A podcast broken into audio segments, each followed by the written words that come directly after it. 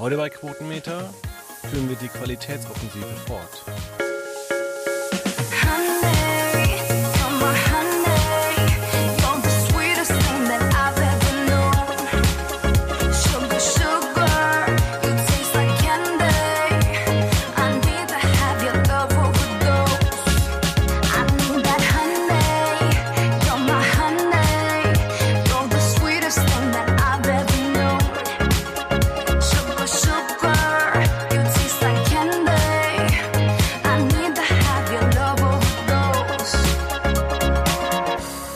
Hallihallo, hier ist Quotenmeter FM mit äh, Fabian Rieder zum einen, zum anderen aber auch mit äh, ja, Medienexperte Niklas Spitz. Hallo. Hallo Niklas, wir haben uns heute äh, ein wunderbares Thema rausgesucht. Es liegt mir schon lange ähm, am Herzen, einfach mal darüber zu reden. Es ging ja Anfang August los, da hatte dieser Mann ähm, Geburtstag. Ich glaube, 30 Jahre alt ist er geworden. Und äh, seine Zuschauer, YouTube-Zuschauer haben ihm keine schönen Geschenke gemacht. Was weißt du denn davon? Und verrätst du denn, wer es ist? es geht natürlich um niemand anderes als Rainer Winkler, besser bekannt unter dem Namen Drachenlord.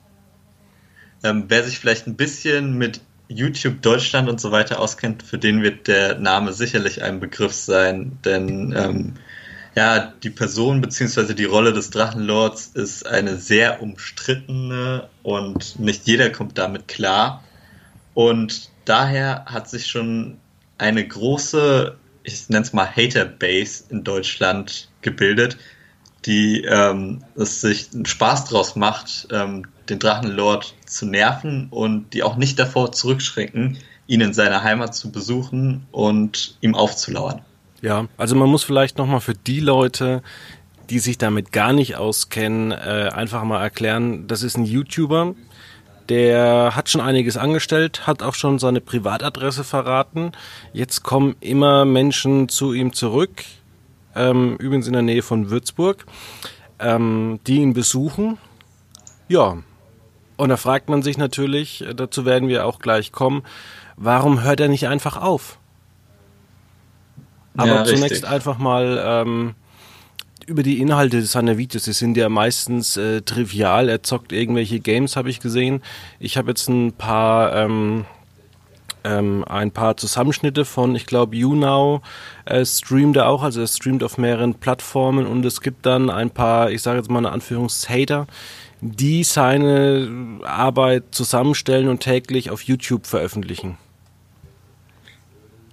Genau, so kann man das gut zusammenfassen. Also eigentlich vom Content her, den er produziert, ist es nicht einzigartig. Also es gibt ja genug Leute, die irgendwie Let's Plays machen, Spielszenen zeigen oder einfach nur über Gott und die Welt zwischendurch reden.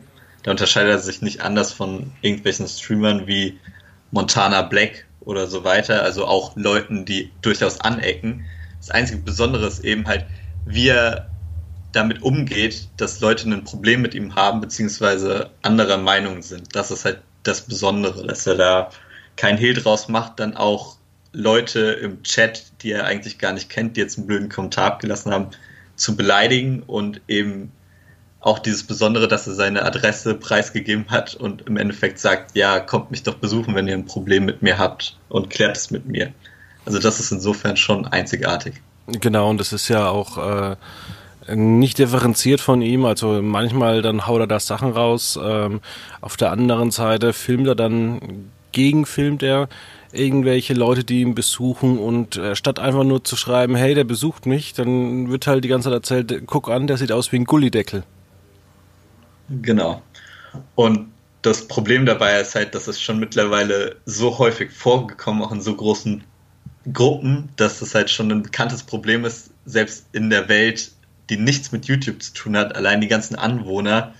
Äh, man sieht immer wieder Interviews mit denen, wie sie jetzt schon komplett genervt sind, weil da immer wieder irgendwelche Leute rumlaufen um das Haus herum und auch teilweise die Grundstücke nebendran betreten. Und soweit ich weiß, ist der Polizei ja auch ein bekanntes und lästiges Problem. Die müssen immer wieder Streifenwagen dahin absch äh, ja, abstellen, beziehungsweise wenn man wieder hört, okay, er macht wieder Aufrufe, da ist wieder was geplant, ist ja auch alles nicht so einfach und irgendwie ist es ein komisches, schweres Thema, was aber irgendwie nicht aufhört. Ja, also ich habe jetzt auch letztens wieder ein Video angeguckt. Da ging es darum, dass wieder jemand sein Grundstück betreten hat.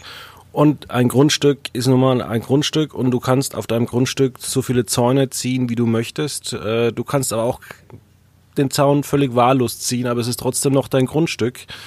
Und ähm, allein die Vorstellung, dass er sich dann da fünf Minuten mit irgendeinem, so ja, er ist 30 Jahre, jetzt sage ich mal, mit so einem 22-jährigen Hans Wurst anlegen muss, äh, der die ganze Zeit sagt, ja, hm, ich weiß nicht, wo die Grenze deines Grundstücks ist. Hinterm Zaun wahrscheinlich. Also da kann man ja auch, äh, ja, glauben, dass, dass man, dass sowas mit einem ja natürlich auch irgendwo was verändert. Und irgendwo ist halt aus geh bitte mal weg ich sag's jetzt nicht in der beleidigenden Form, aber geh, sonst hau ich dir eine rein. Ja, richtig. Und gerade, also man kann sich schon gut vorstellen, dass wenn es so weitergeht, da verabreden sich dann teilweise auch Gruppen dahin. Irgendwann wird es dann mal zu einem unschönen Zwischenfall kommen, wo dann vielleicht auch wirklich mal Gewalt im Spiel ist, wenn die Polizei nicht rechtzeitig eingreifen kann ich habe ja auch einen Bekannten, der arbeitet äh, öfters mal in der Region um Emskirchen.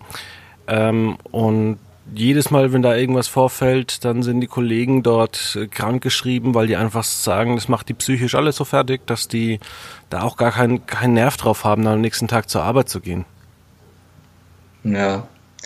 Ich denke, das ist halt vor allem auch für Anwohner und andere Leute, die halt nichts damit mit diesem Phänomen auf YouTube anfangen können. Es gibt ja immer noch so viele Leute, die davon keine Ahnung haben. Ich glaube, das ist ein schwer greifbares Thema und auch absolut nicht nachvollziehbar. Ich meine, selbst für die Leute, die sich mit YouTube auskennen, ist das ein Sonderfall und man fragt sich, wieso das da so abläuft. Ja, aber er ist ja jetzt auch äh, letztens, weil er jemanden mit Pfefferspray, glaube ich, ähm, attackiert hat, ist er verurteilt worden. Ich glaube, ähm, auf Bewährung, hat jetzt auch dann so eine Art Bewährungshelfer bekommen. Mich wundert, dass der ihm noch nicht so beibringen konnte, ähm, dass er das vielleicht mal lassen sollte. Ja, das, das Problem ist halt auch, als Drachenlord spielt er ja auch logischerweise eine Rolle, die Zuschauer interessiert und er verdient ja auch damit Geld. Das heißt, er ist in gewissermaßen ja auch gezwungen, diese Rolle weiterzuspielen, damit er interessant bleibt. Sonst läuft er wahrscheinlich in Gefahr, ähm, ja, dass er nicht mehr interessant ist und nicht davon leben kann, beziehungsweise nicht mehr so große Einnahmen dadurch hat. Und ich denke, das wird er auch genau abwägen und das wird wahrscheinlich auch so ein abgekartetes Spiel sein, dass er sich dessen schon bewusst ist, aber weiß, es hilft ihm auch am meisten, Stand jetzt. Ja, aber jetzt zum Beispiel hat ja auch ein Gericht entschieden, dass ähm, in Bremen, dass das Bremer Land der DFL äh, Rechnungen stellen kann für Polizeiaufgebote. Äh, Wenn jetzt natürlich er immer natürlich seine Leute provoziert, dass die vorbeikommen, daraus ja ein Geschäftsmodell ja entwickelt hat. Ähm, so traurig wie es jetzt sein mag oder so, so gut wie es sein mag, ähm, kann dann irgendwann mal äh, irgendein Verwaltungsgericht kommen und in so eine hohe Geldstrafe aufbrummen, dass er jetzt mal den Laden schließen muss? Ja, ich würde sagen ja erstmal nicht. Wenn dann die Bremer haben jetzt sind mit Beispiel vorangegangen, wenn dann muss sich ja erstmal auch in Bayern was ändern und ich, soweit ich weiß, kannst du ja nicht belangt werden für was, was schon passiert ist, was mit anderem Recht war. Also kann durchaus sein, wenn sich da was ändert, wird sich wahrscheinlich beim Drachenlord auch was ändern, weil Rainer Winkler sich dann denkt, ja, die Polizeieinsätze kann ich mir ja nicht leisten. Ja, also ich weiß jetzt tatsächlich nicht, da kann ja auch ein Zuhörer uns mal schreiben. Ähm, wenn ich jetzt theoretisch meine Wohnung jede Woche abfackel mit Vorsatz, dann glaube ich schon, dass irgendwann mal was kommen kann. Oder sehe ich das da jetzt falsch? Also da auf jeden Fall. Also ich meine, abfackeln wäre ja jetzt in dem Fall noch was anderes, weil da gefährdest du ja auch umliegende Sachen und das Feuerwehr und alles muss anrücken. Also ja, ich denke, wenn es mal zu einem Extremfall kommt, dann auf jeden Fall. Also wenn auch, wie gesagt, er wurde ja auch schon wegen der, dem Pfefferspray-Einsatz verurteilt. Ich denke mal, das wär, würde dann in die ähnliche Kategorie fallen.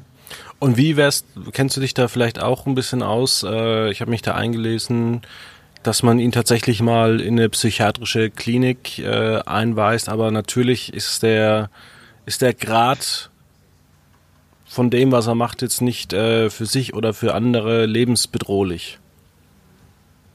Ja, das ist eben sehr schwer. Das, also so genau kenne ich mich da auch nicht aus, weil man muss wahrscheinlich differenzieren. Also ich habe Rainer Winkler noch nie persönlich getroffen, aber so wie er sich gibt, sieht es ja schon so aus, wie jetzt spielt er da eine Rolle und man weiß ja nicht genau, wie tickt dieser, diese Person im Privaten. Das weiß wahrscheinlich am besten der Bewährungshelfer und muss es einschätzen, aber ich glaube, in Deutschland ist es ja auch nicht so einfach, jemanden in, ohne dessen Einverständnis in psychiatrische Behandlung zu stecken. Und ich glaube. Eigentlich zum Glück, ja. So wie man Rainer Winkler kennt, ist er da ja eher eine sturre Person, die wenig Einsicht hat. Ich glaube, da würde es lange dauern, bis man die Einwilligung von ihm bekommt. Ja, es wäre, glaube ich, tatsächlich aber gar nicht mal so verkehrt, dass, man, dass er mal vielleicht aus seinem Verschlag da rauskommt und irgendwie mal unter Normalsterblichen vielleicht in Nürnberg behandelt wird. Da laufen bestimmt auch ein, zwei gute Ärzte herum. Das stimmt, aber ich glaube, ja. Der haut ja wirklich viel Content am Tag raus. Ist zwar alles äh, Bullshit, größtenteils, aber natürlich da teilweise zwei bis vier Stunden streamt. Wer hat denn überhaupt Zeit, das Ganze anzugucken? Also da gibt es auf jeden Fall genug, die sich solche Streams anschauen. Das siehst du immer wieder. Wobei es mich echt überrascht, wenn man schaut, wie sich YouTube entwickelt hat. Sind ja viele YouTube-Urgesteine, sind ja jetzt immer noch am Werk und haben sich aber qualitativ sehr viel verändert. Wenn ich mir dann so zum Beispiel Let's Play-Gruppen wie Pizmeet anschaue, die es im Endeffekt früher auch wie Rainer Winkler gemacht haben, wir spielen ein Spiel, drücken auf Aufnahme eine Stunde lang und drücken dann wieder auf Aufnahme beenden und machen alle 15 Minuten einen Cut rein. Das sieht mittlerweile auch anders aus mit Greenscreens, mehreren Cuttern, die schneiden und so weiter. Deswegen wundert es mich schon, dass so jemand wie Rainer Winkler, der eigentlich ja mittlerweile auch schon lange dabei ist, immer noch darauf setzt, mit quasi keinem Aufwand Content zu liefern und das dann eben auch noch angeschaut wird. Ja, aber wir haben das ja eigentlich äh, bei meinem bekannten, medienbekannten ähm, Timo Zistoros, der die Arena macht. Der macht ja auch mit nichts Inhalt und vielleicht gibt es einfach ein paar Leute, die einfach sagen, naja, dann, dann führe ich mich ein bisschen auf, gehe so ein bisschen an die Grenze des, des Legalen und mache das dann eben und habe dann mittelmäßigen Erfolg. Ja. Weil ich, ich glaube, Rainer Winkler weiß auch, dass das, was er abliefert, eigentlich unterste Schublade ist. Ja, das definitiv. Wie gesagt, er spielt da seine Rolle. Und es gibt Leute, die haben eben Interesse an diese Rolle gefunden und dann reicht es eben aus, wenn er die einfach weiterspielt. Es gibt ja genug Leute, die machen sich diesen Stream wahrscheinlich dann nebenbei an. Es wird dann vielleicht 20 Prozent ihrer Aufmerksamkeit wird auf diesen Stream fallen und sie lassen sich da wie vom Radio quasi nebenbei einfach berauschen. Also so würde ich einschätzen, schauen die meisten Leute den Content von Rainer Winkler. Es ist halt natürlich auch das, was er immer in seinen äh, Videos sagt. Äh, ist halt auch immer so ein bisschen grenzwertig. Also ich glaube mal, äh, ohne jetzt mich rechtlich da äh, aus dem Fenster bewegen zu wollen, hat er mal irgendwas über NS-Verbrechen gesagt. Äh, dann erzählt er irgendwie, dass er jetzt eine große Musikkarriere beginnen möchte, dass er jetzt Sport macht. Aber eigentlich, naja, wachsen die Haare nur, nimmt er zu. Und man denkt sich da als neutralen Beobachter, ja, ein geiles Leben ist es nicht. Also es wird jetzt nicht sein, dass er irgendwie zwei Zimmer weitergeht und eine, eine frische renoviertes Wohnzimmer hat, ein Bett, wo er sich dann reinlegt und am nächsten Morgen wieder gemütlich aufsteht, in sein, ich sag mal, Assi-Zimmer zurückgeht und dort seine Show weiter produziert. Ja. Ja, das ist immer schwer, aber wie gesagt, man muss eben differenzieren von dieser Rolle, die sie spielen. Und das ist eben das Problem, was man eben oft auf YouTube sieht meine, wenn man andere Persönlichkeiten des öffentlichen Lebens hat, Schauspieler, Moderatoren aus der Fernsehwelt und so weiter, dann siehst du die immer in irgendwelchen Rollen, beziehungsweise siehst sie in irgendeiner großen Show zwei Stunden lang am Abend oder irgendwie so. Und mehr kriegst du nicht mit. Vielleicht noch ein bisschen, wenn du ihn auf Social Media folgst, aber bei YouTube hat sich ja eben so ein anderes Phänomen noch gebildet. Den, den Persönlichkeiten, denen du da folgst, die bringen ja tagtäglichen Content aus ihrem Alltag in zum Beispiel Vlogs und sowas, was Rainer Winkler macht, kann man durchaus auch als Vlog sehen, weil, weil er quasi einen Teil seines Alltags preisgibt. Und da ist eben dieses Problem, dass viele Zuschauer dann meinen, dadurch, dass sie so viel Einblick in die Person kennen, dass sie äh, bekommen, dass sie diese Person auch wirklich kennen und dann meinen, ja, dass sie ja diese Person kennen, noch mehr kennenlernen möchten und Kontakt mit denen aufbauen, da ist die Hemmschwelle, glaube ich, auch einfach viel geringer, dadurch, dass man eben so viel mitbekommt von denen oder vermeintlich so viel mitbekommt, obwohl man eigentlich sehen muss, dass diese Leute ja auf YouTube unterhalten möchten und daher eigentlich auch eine Rolle spielen und im Privatleben auch anders sind. Aber das kommt ja. eben für viele Zuschauer nicht rüber, da meistens Content angeboten wird, wo so getan wird, wie als wäre es der Alltag, obwohl es eigentlich nicht so ist. Man kann es ja ganz gut äh, differenzieren äh, mit A und B-Promi. Der A-Promi macht einen Song, liefert einen Film ab, äh, schreibt ein Gedicht und das wirkt, während der B-Promi selbst Content produziert von wegen, schaut mich an, ich habe jetzt dies gemacht, ich habe jetzt das gemacht, äh, ich gehe jetzt heute Schminktipps äh, machen. Ich äh, laufe um die Ecke und gucke, ob das lustig ist. Also der, der A-Promi, und da ist es ja auch wieder diese große Legendenbildung. Ich weiß auch gar nicht, ob es das überhaupt noch so geben würde. Thomas Gottschalk, früher vor 20 Jahren immer noch der Superstar in Deutschland schlechthin. Den hat man sechsmal im Jahr bei Wetten das gesehen. Ähm, man hat auch nicht irgendwelche günstigen Schalten immer nach Los Angeles gehabt zu ihm, sondern er war eigentlich das ganze Jahr bis auf sechsmal Wetten, das war er für uns Deutschen nicht greifbar. Jetzt ist er immer da und jetzt interessiert sich auch keiner mehr für ihn. Ja, ich glaube, da ist Thomas Gottschalk insofern einfach der Zeit hinterher. Damit hätte man vielleicht früher mal anfangen sollen, direkt nachwetten das und nicht später. Aber man kann zwar diese Pause verstehen, aber dadurch ist er eben nicht so gefragt. Und ich glaube, gerade durch Social Media, YouTube und Co. sind ja doch eher jüngere Generationen affin dafür, diesen Persönlichkeiten so stark auch in ihrem Privatleben zu folgen. Dass Thomas Gottschalk da vielleicht schon eben mit seinem Alter und mit seiner großen Fernsehzeit, die er hatte, ein bisschen aus dem Schema rausfällt. Ich meine, wir sehen ja auch immer einen starken Spagat bei Social Media, wenn wir uns zum Beispiel jetzt das, was der B-Promi macht, oder jetzt mal, äh, schauen wir mal in die Fußballwelt.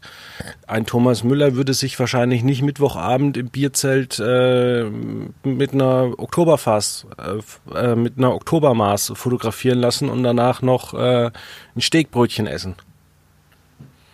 Ja, bei ihm ist es durchaus professioneller, wobei man auch über was über sein Privatleben erfährt, wenn man schaut, zum Beispiel mit seiner Freundin, die ja auch im Reitsport aktiv ist, wenn er dann da mal unterwegs ist am Wochenende, kriegt man auch die Einblicke.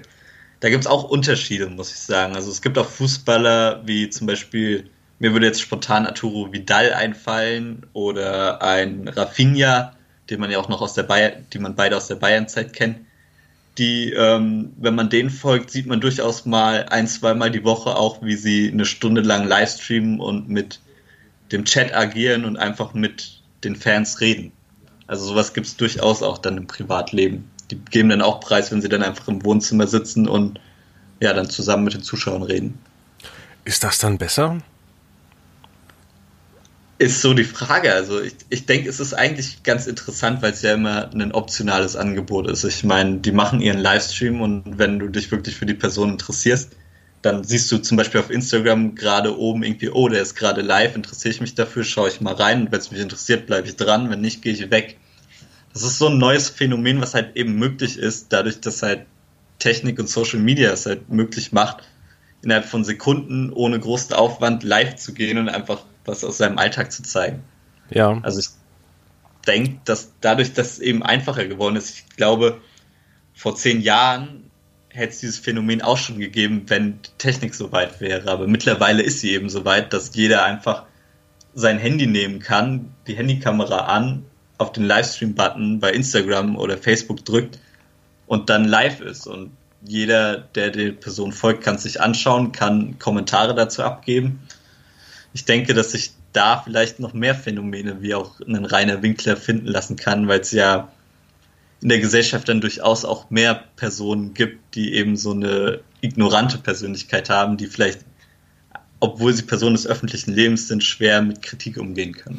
Ja, das sind halt die Tücken der Segmentisierung, dadurch, dass es äh, ein immer breiteres Angebot gibt, kann natürlich jeder ähm, immer mehr senden oder auch empfangen und ähm, nicht nur im Fernsehen ist es so, sondern ich kann auch äh, beispielsweise ja mir Flammlachs äh, Zubereitungen in 47 Versionen auf YouTube angucken.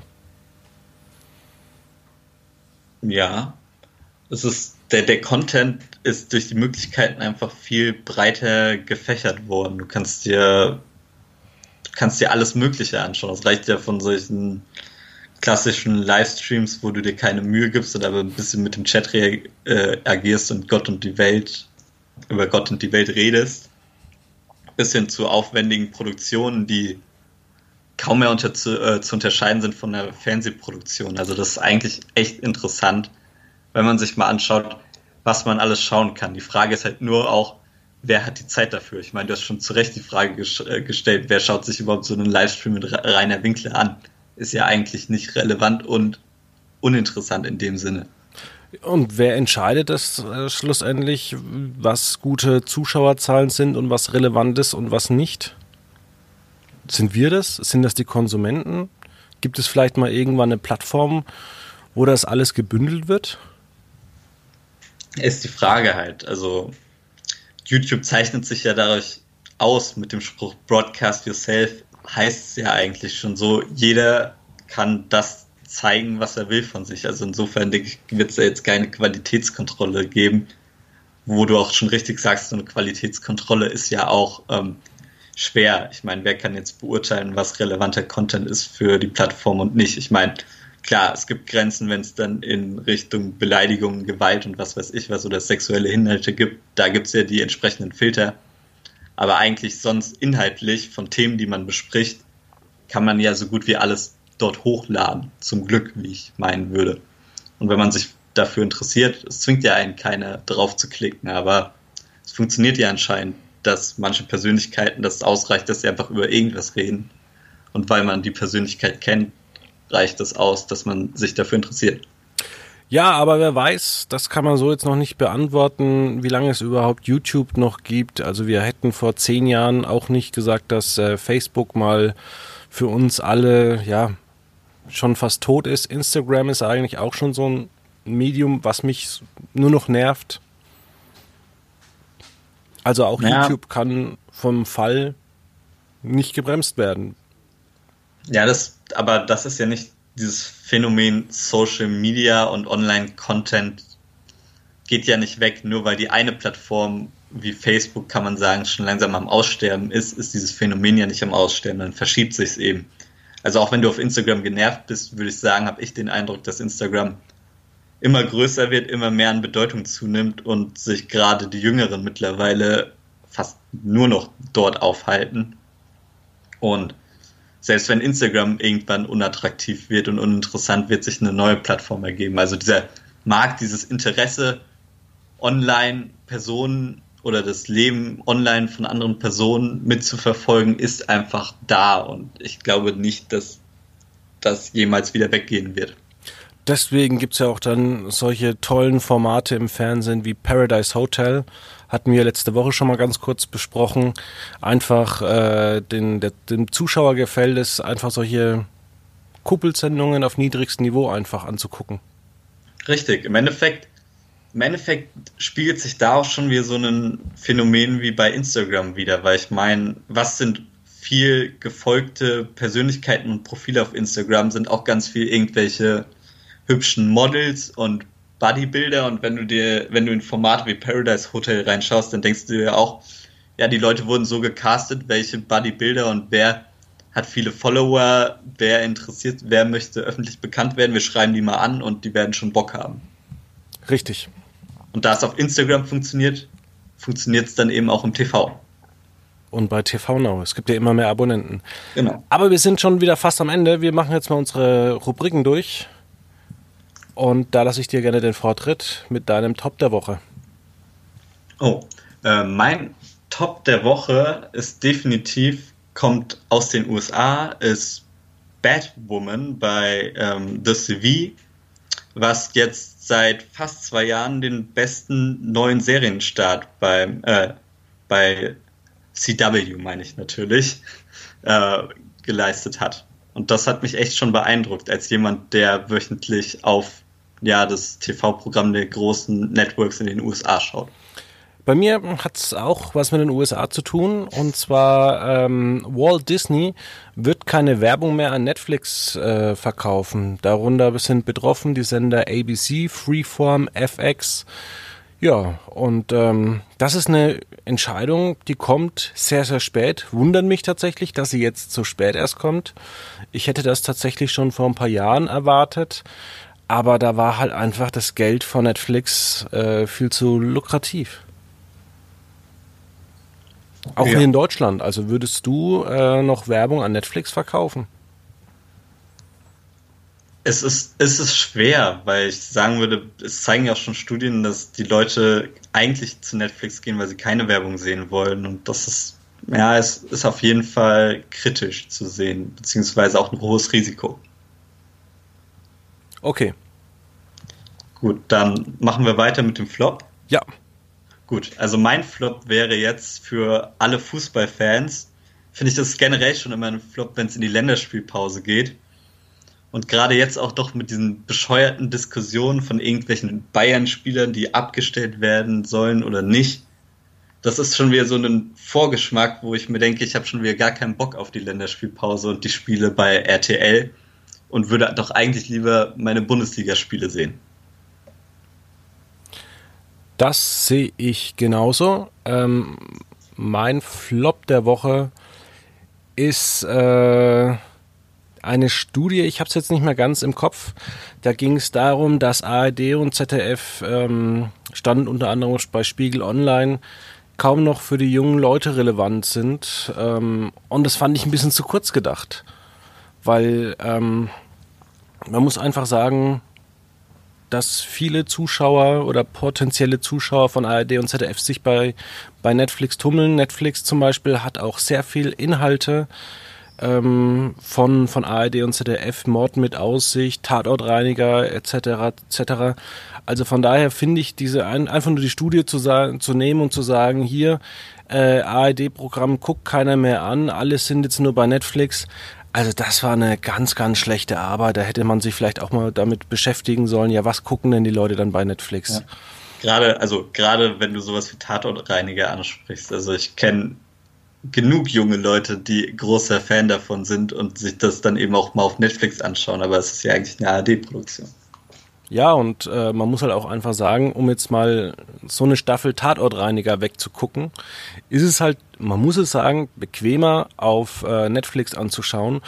Und natürlich haben wir auch noch YouTube, wo ja eigentlich auch fast alle ARD-Produktionen äh, verfügbar sind. Also ich kann ja theoretisch ähm, das Neo-Magazin, kann ich ja in großen Teilen schön in kurzen Clips äh, ja, bei YouTube anschauen. Genau. Ich brauche da die einzelnen Clips haben ja da sind da teilweise ja auch millionenfach geklickt.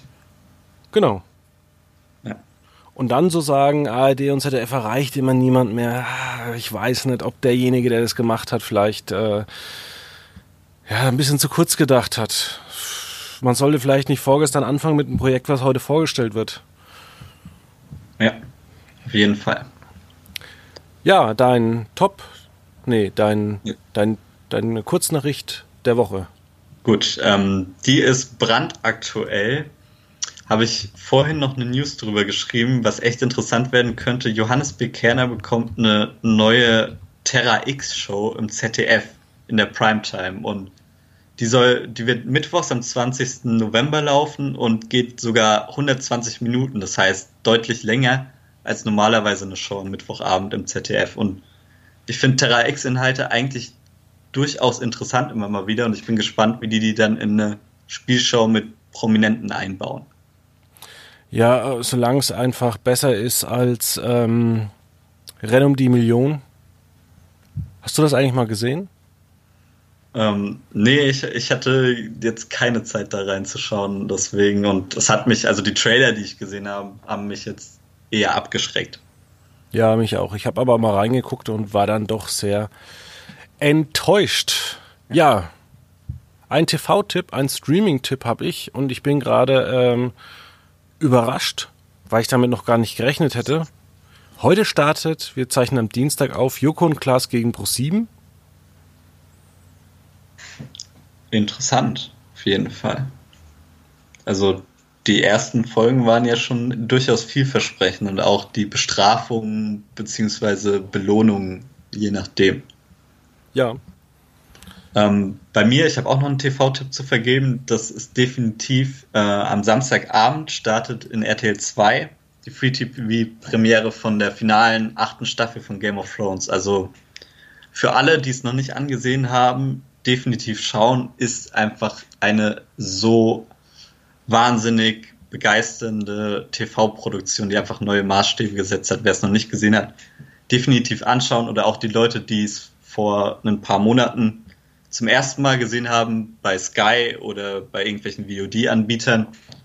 Ich glaube, selbst für die lohnt es sich auf jeden Fall, sich nochmal ein zweites Mal jetzt anzuschauen, wenn innerhalb von drei Wochenenden die finale Staffel bei RTL 2 zu sehen ist. Guckst du dann tatsächlich jetzt nochmal die letzte Staffel?